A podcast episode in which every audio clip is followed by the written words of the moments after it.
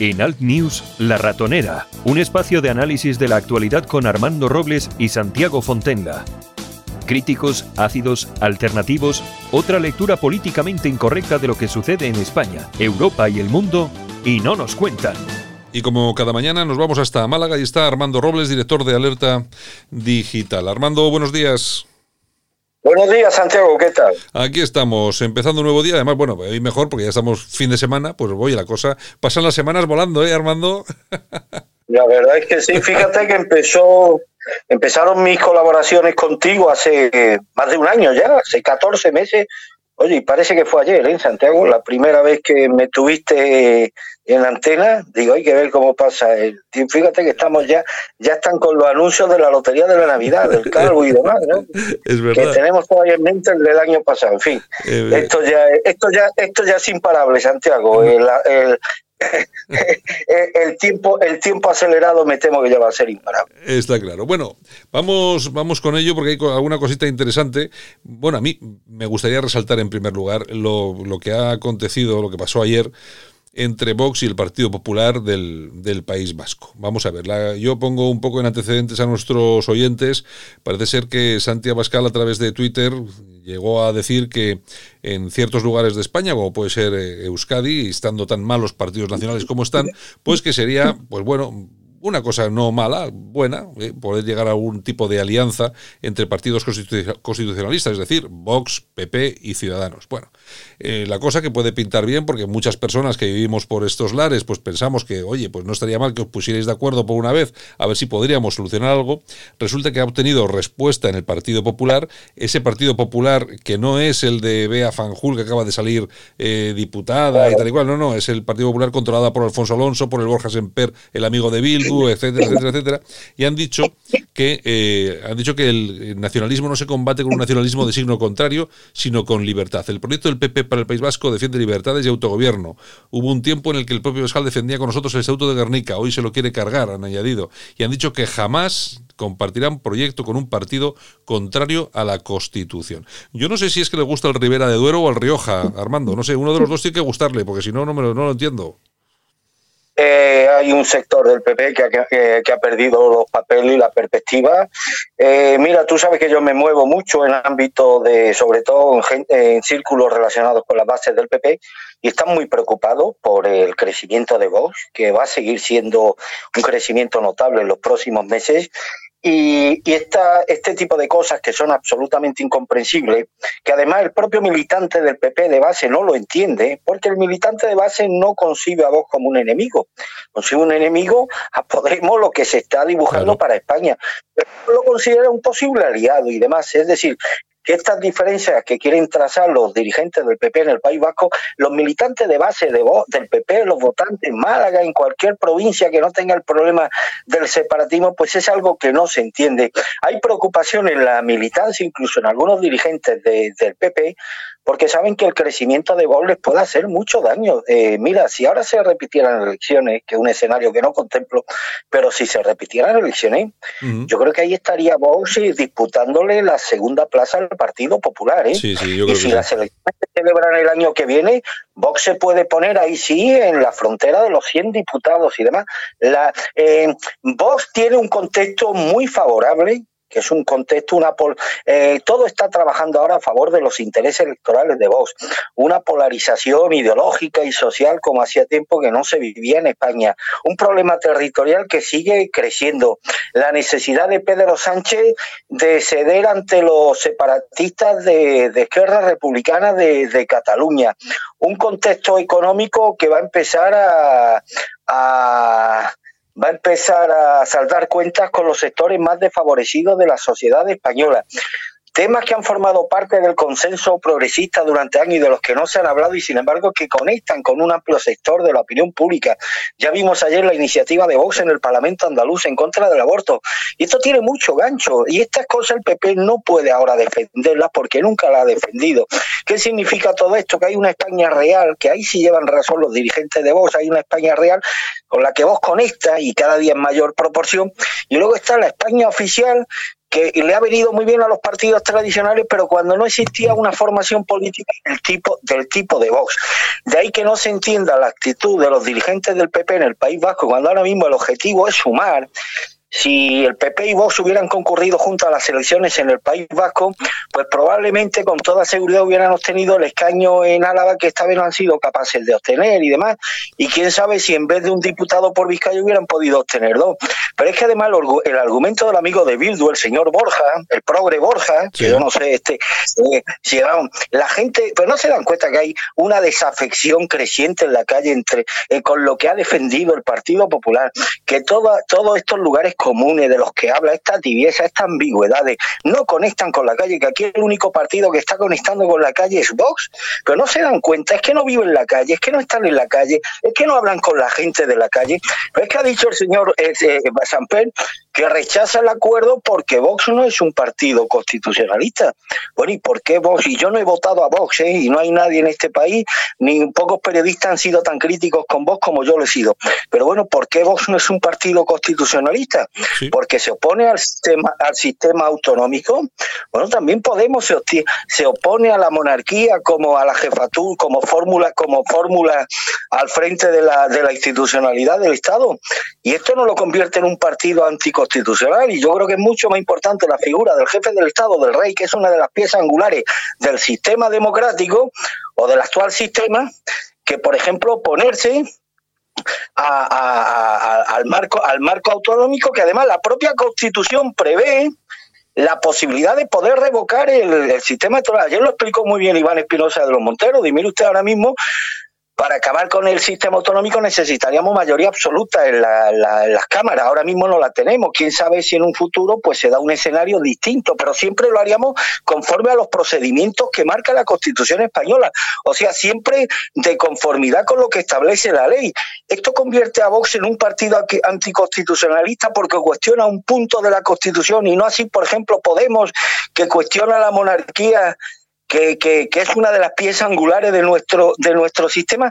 Entonces, estas cosas dentro del consenso eh, que ha existido entre los partidos tradicionales, ellos se lo pueden creer, pero hay una desafección eh, creciente entre las contradicciones de lo que defienden estos dirigentes y luego lo que percibe lo que percibe lo que percibe la calle me parece un error monumental el del Partido Popular en el País Vasco insisto a mí lo que me empieza a alarmar es que esta gente no es consciente de que mm. ahora mismo los, vientos, los vientos de la opinión pública española no solamente están soplando a favor de Vox, sino que este tipo de cosas son las que están consiguiendo que si se repitieran elecciones, vos esté en condiciones de disputarle la segunda plaza al Partido Popular, porque vos cada vez más está conectando con la inquietud de la gente de la calle. Aquí está el consenso progresista que cree que a la gente de la calle le importa el tema del Falcon y el tema de la Greta y demás, y esos temas traen al pairo a la opinión pública. A la gente lo que le importa es el tema de la inmigración, el tema de la inseguridad ciudadana, el tema de los menas, el tema de la desigualdad eh, jurídica entre hombres y mujeres, que valga la denuncia de una mujer desalmada para que un hombre pueda dar con sus huesos en un calabozo. Estos son los temas candentes que interesan a la gente de la calle y le están dejando expedito el camino a vos para que sea el único partido de España que afronta estos temas que tienen un gran calado popular. De ahí lo que hemos visto en estas últimas generales, que, que vos es capaz de arrebatarle votos, de quitarle votos al PP y al PSOE en el barrio de La Palmilla de Málaga, un barrio, un barrio, el barrio posiblemente más deprimido económicamente de Málaga, donde creo que Vox ha sido primera fuerza política. Y algunos se preguntarán, ¿y por qué? Pues porque la gente de La Palmilla no tiene ya nada que ganar ni que perder, ¿qué más le da? Pues votan al partido que por lo menos sintoniza con la forma que tienen de ver la vida y que, que, que desgraciado afortunadamente lo que ha ocurrido en otros muchos eh, puntos de España, donde el discurso de Vox, que a muchos les puede escandalizar, sin embargo ha conectado y sigue conectando y me temo que va a seguir conectando y de forma creciente con lo que piensa y lo que quiere un sector creciente de la ciudad española, de la sociedad española. Y este fenómeno, yo a mí lo que me alarma es que no lo estén detectando los dirigentes políticos. Señores, ¿cómo, cómo paramos a vos? Pues defender las cosas que vos está defendiendo. Ayer planteé una iniciativa contra el aborto en la Junta de Andalucía, en el Parlamento de Andalucía, y están muy preocupados los partidos, tanto de derecha como de izquierda, porque vos ha sido capaz de saltarse esta línea roja que había sido establecida como infranqueable. No se puede hablar del aborto, no se puede hablar del feminismo, no se puede cuestionar el feminismo, no se puede hablar de inmigración. Oye, ¿y, y, por qué tienen tanto miedo a que Bosta toque estos temas? Porque ellos saben, son conscientes de que estos temas generan una aluvión de apoyos populares enorme. Entonces no habíamos quedado que la democracia era sobre todo la expresión de la voluntad popular. ¿Qué pasa? Que la voluntad popular hay que moldearla, la voluntad popular hay que corregirla, la voluntad popular hay que adecuarla a los intereses de los partidos y no al revés.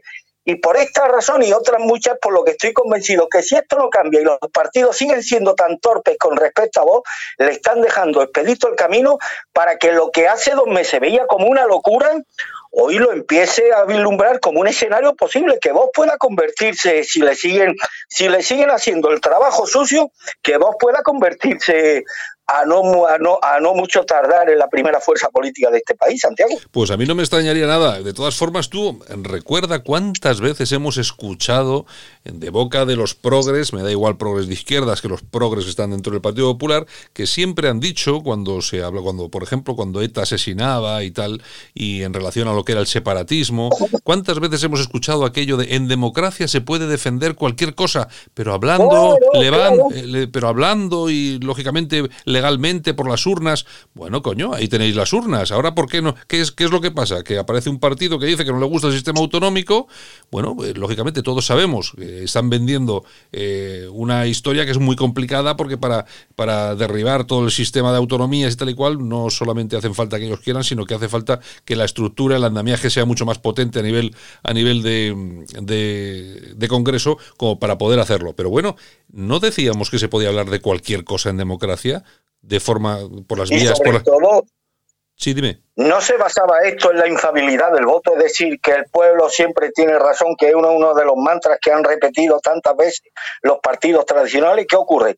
Que el pueblo tiene razón cuando, por ejemplo, vota a los violentos de Cataluña, los que están promoviendo la violencia en Cataluña, y no, por ejemplo, un partido que eh, se sitúa dentro de los márgenes de la Constitución y cuestiona cosas que entran dentro de las reglas de juego y del juego democrático y demás. Pero aquí ha, aquí ha habido una cosa, Santiago, aquí ha habido un consenso entre los grandes partidos y ahí está, el, esta es la trampa endemoniada en la que ahora está el Partido Popular, que los vicios del pasado hoy no los puede convertir en virtudes, porque no sería creíble y además ese espacio ya se lo ha comido Vox y mucho me temo que en este sentido el PP poco tiene que hacer. Aquí ha habido un consenso de los grandes partidos respecto a estos grandes asuntos de la vida española que no pueden ser debatidos ni, ni puestos en discusión. Eh, durante años en el Congreso de los Diputados, en los debates electorales, no se hablaba para nada de inmigración, ni se hablaba de, de, de, la desigualdad que han generado leyes como la de género y demás. Y cada vez que los socialistas aprobaban una de estas leyes fruto de la ingeniería social que ha modificado y de qué forma la faz moral de nuestro país, pues ahí se cavaba una trinchera y había un consenso aceptado por el Partido Popular para que esa ley o ese no pudiera ser discutida y, y ese debate quedara completamente zanjado. Quiero acordarme de la ley del matrimonio entre personas del mismo sexo, la ley de la eutanasia, la ley del aborto, ahora la ley de la, de la, de la, eutanasia. Cuando sale un partido nuevo como Vox y dice, oye, ¿por qué no podemos discutir de estos temas? ¿Por qué tienen tanto miedo los partidos tradicionales a que Vox hable de estas cosas? ¿No será porque ellos saben?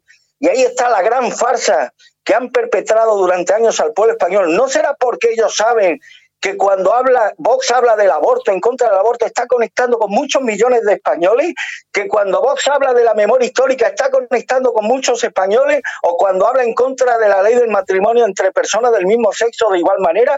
Entonces, ¿qué está ocurriendo? Al final van a llevar razón de que ha existido durante años una España real, que es la de la calle, la que hoy está sabiendo explotar Vox, y la España oficial, que es la que han representado los partidos tradicionales. De ahí que vea un escenario político muy complicado para sobre todo para el Partido Popular y muy y muy halagüeño para, para, Vox. Ah, hoy, se lo decía hoy a un dirigente del PP y me daba la razón, un dirigente del PP de Málaga. Digo, salvo que vos cometa errores estructurales enormes o le saquen alguno en gran escándalo de malo, vais a tener muy complicado en los próximos en las próximas elecciones generales, porque qué discurso puede defender hoy el PP se ha perdido la credibilidad previamente renunciando a defender las cosas que hoy defiende hoy, que conectan ampliamente con un sector de la calle. El viaje a la centralidad, pero ¿eso qué significa? Es que, ¿me escucha, no, Santiago? Sí, sí, sí. Mira, sí, Es además que son brillantes en la exposición de los temas, son muy brillantes en el cuerpo a cuerpo. Es que se comen a los periodistas en cualquier entrevista. Ayer escuché a Iván Espinosa de los Monteros, un personaje que no me cae especialmente bien, pero habían cuatro periodistas en televisión española. Digo, bueno, ahí tenéis la oportunidad, que estáis todo el día hablando de vos, de la ultraderecha, ahí tenéis la oportunidad, ahí está el toro, torearlo, torearlo y darle, darle la estocada. Se los comió a los cuatro, Santiago. Se los comió a los cuatro. Se los comió intelectual e ideológicamente. Tuvieron que desplegar velas. No pudieron con Iván Espinosa de los Monteros. Eh, esto no lo tiene el PP. El PP tiene solamente a un, a un, a un peso pesado en, mate, eh, en lo que se refiere a, a grima dialéctica, que es Cayetana Álvarez de Toledo escuchas al chico este, a Pablo Montesini, te da pena escucharlo, no dice absolutamente nada, es que no cree ni en lo que dice Santiago. Todo su discurso está repleto de lugares comunes, ya superados por la actualidad. Pero escuchas a Maroto, escuchas a Egea, escuchas a cualquiera de ellos, salvo Cayetana, y no conectan con la gente. Y estos de voz son muy buenos en el cuerpo a cuerpo, debaten muy bien, argumentan muy bien, convencen muy bien. Y el PP, pues mucho me, temo que no está sacando conclusiones respecto a lo que está ocurriendo, que están cambiando muchas cosas en la sociedad española, Santiago. Bueno, y aunque... es que esto yo que estoy todo en la calle lo percibo a diario. Y aunque quisieran, aunque quisieran regresar a retomar esos temas que han abandonado hace tanto tiempo, ya no pueden. Vamos a ver, aquí lo que, lo que tienen y deben de ser conscientes es que ahora mismo Vox ha tomado ese terreno y no lo va a soltar. Esto es una, es una cuestión que, pinta de esta forma. Yo no sé exactamente qué va a hacer el Vox, eh, qué va a hacer el Partido Popular, porque yo soy de los que piensa, Armando, no sé cómo lo ves tú, que yo creo que todos los votos que está teniendo el Partido Popular, lo que ha tenido, estos escaños que ha aumentado, no demasiado, eh, pero bueno, también ha aumentado unos escaños, yo creo que, bueno, es esa base que sigue manteniendo de electores, pero que no tienen por qué ser unos electores fijos que tengan ahí en propiedad. En cualquier momento se van a Vox con absoluta tranquilidad. Y sobre todo, si andan diciendo tonterías como esto del País Vasco, llamando a la gente que vota eh, a Vox, que además seguramente, con casi toda seguridad, eran votantes del Partido Popular, si les están llamando cafres y que quieren regresar a la España de Franco, pues es que no los van a poder recuperar en la vida, en la vida. Y además es que se están equivocando demonizando a vos, porque mira, si yo tengo un coche, y a lo mejor no es el mejor coche del mundo, pero es mío, y están todo el día, vaya petardo de coche que tiene, al final consiguen que diga, coño, pues mi coche es el mejor coche del mundo, y eso es lo que están consiguiendo, que están reafirmando a la gente de vos en que no se equivocaron cuando hay un consenso en todos los demás partidos del sistema en atacar a Vox de forma, además atacándolos con argumentos que luego no se sostienen cuando tienen la oportunidad de tenerlo enfrente, como ayer. Claro. a, ver, estos cuatro, estos cuatro espadas, a ver si son capaces de acabar con el toro. Pues no, el toro se lo, lo, revolcó a los cuatro. Fue una lección de, además, una lección de coherencia y de solvencia ideológica y política y demás. Es que son muy buenos en el discurso y en el argumento y en el, y en el, y en el, y en, el, y en el mano a mano y en el cuerpo a cuerpo, perdón. Y luego hay otra cosa, y es que los vientos son muy favorables a Vox en el futuro, y de ahí la preocupación que tiene el Partido Popular. Y además este es un discurso que nadie, que le han dejado a Vox y nadie va a tener, ya nadie tiene la autoridad moral, ni van a que, ni, ni lo, ni lo, ni lo conseguiría de defender las cosas que está defendiendo, que va a seguir defendiendo Vox. Por ejemplo, el tema de la inmigración, Santiago, lo que ha sacado Vox, eh, la victoria de Vox en Murcia, es muy fácil interpretarla. ¿Por qué se ha debido? Porque los señores de la huerta están descontentos con, con los tomates, con el cultivo de tomates de este año, no. Porque hay, hay una inmigración importante en Murcia, igual que hay una inmigración importante en Almería, donde Vox ha sacado unos excelentes resultados. Y fíjate que la inmigración todavía no es un factor de distorsión en España como lo es en Francia. Espérate, Santiago, a que este país registre los índices de inmigración, que lleva aparejado además unos problemas en materia de seguridad ciudadana, de presencia de la misma calle y todas estas cosas, lo que por desgracia se está viviendo en casi todos los países europeos. Espérate que España registre esos porcentajes. Entonces ya habría que hablar de Vox no como una posible eh, alternativa para liderar a la derecha española, sino incluso una alternativa para tener algún día el gobierno de la nación, Santiago. Es que veo los vientos muy favorables hacia la estrategia que coherentemente está manteniendo Vox y de ahí el desconcierto y que el Partido Popular le haya pillado con el pie cambiado. Los revolcones que le va a dar Vox al PP todos los miércoles en las preguntas al presidente del gobierno, ahí va a tener la, oportunidad cada miércoles de lucirse y de dejar en mantilla al PP, porque el PP no puede defender temas que sí va a defender Vox y que conectan ampliamente con el sector con el sentir de cada día más, más españoles. Mira, la franja demográfica que ha votado al Partido Popular mayoritariamente han sido españoles entre 40 y 60 años, Santiago. Vox ha llevado el voto juvenil. El voto joven ha ido a parar más a Vox que a Podemos y demás. Y esto ya es un, es un síntoma indiciario de por dónde van a ir las corrientes, las corrientes de los votantes en los próximos, en los próximos meses y en los próximos años.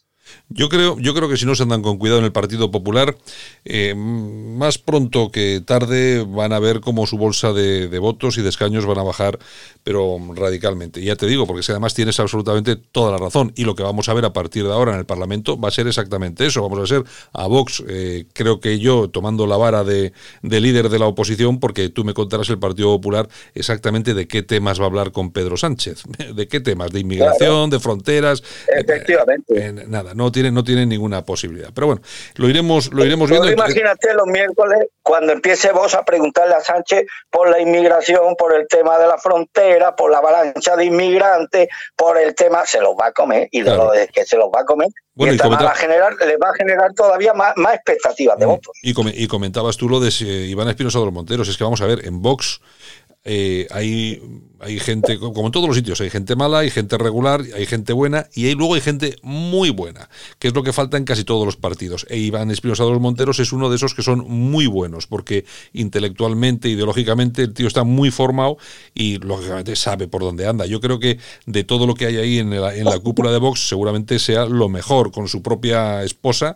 Yo creo que es de lo mejor que hay ahí. Luego sí, está muy bien eh, Ortega, Ortega Smith, pero yo creo que es un poco más de batalla es un poco más, mm, no sé, no sé, bueno, es un poco más eh, bastito, pero bueno, le da muy bien, la verdad, pero no, no llega, intelectualmente no llega a lo de Iván Espinosa, y yo creo que el más flojo sigo pensando que es eh, Santi Abascal. Pero tú fíjate, con lo flojo que estuvo, que estuvo Santi Abascal en el debate, y lo ganó, y lo ganó. Y, y, estuvo flojo. Siendo, siendo, con Cres, siendo con Cres el más flojo de los cinco debatientes, el más flojo, posiblemente el que menos formación intelectual tenía. Y sin embargo ganó el debate de calle, Santiago. Y no lo digo yo, es que fue a partir del debate, marcó un punto de inflexión y se dispararon las expectativas de vos. Pero es que además el PP tiene un problema añadido, que es sucumbir a la trampa de la mafia progresista. Es decir, el PP es como la de la mujer del César, que ya no solamente tiene que serlo, sino parecerlo, honradas, me supone. El PP ya tiene que ser un partido del consenso progresista o socialdemócrata y demás.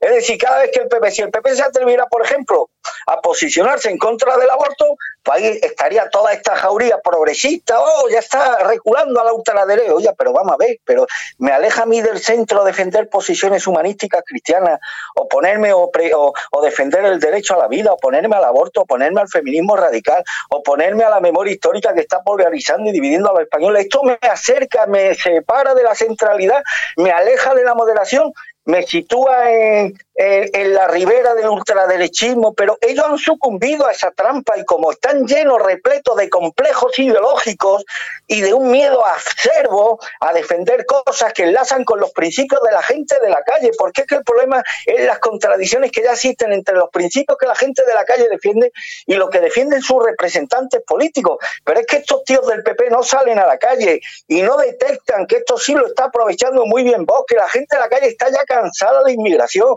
que la gente de la calle está ya cansada del tema catalán, que la gente de la calle está cansada de que un andaluz vaya a Galicia y la tarjeta sanitaria no le sirva de nada, que la gente de la calle está ya cansada de que seis diputados del PNV tengan más influencia que los votantes que, que, que, que, un partido que ha sacado cinco millones y pico de votos como el Partido Popular. Claro. La gente de la calle está ya muy cansada de todo esto, pero el PP ya no puede replegarse y representar esto, primero porque ya no es creíble y segundo porque ya ha llegado tarde, porque ese espacio lo ha absorbido Vox.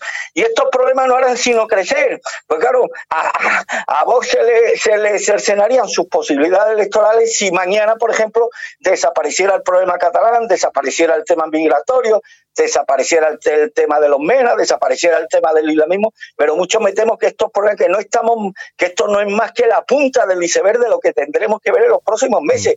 Y esto es terreno abonado para que Vox siga cultivando, siga cosechando una cantidad de votos que, insisto, hace tres meses me hubiera parecido una quimera, incluso una locura pero ya no descarto que vos te pueda aspirar a algo más que en convertirse en el primer partido de la derecha, ¿eh, Santiago?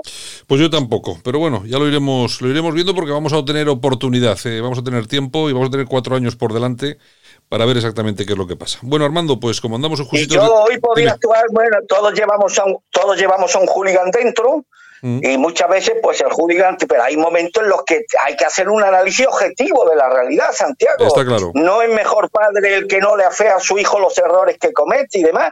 Y en este caso yo no sé si el PP estará a tiempo de revertir ciertas cosas, pero de luego, escuchando a Pablo Montesino por un lado y escuchando como escucha a Iván Espinosa de los Monteros, cómo conecta uno con el sentir de la calle y cómo el otro no es capaz de conectar. Primero es que ni él mismo se cree lo que dice, pues al final esta es la diferencia creciente que empieza a existir entre un proyecto ideológico que hay mucha gente ya, muchos votantes del PP que entienden que está agotado y un discurso político que enlaza con el sentir de la calle, que ilusiona, que entusiasma y que está más en consonancia con lo que afecta a los intereses cotidianos de millones de españoles, Santiago. Está claro.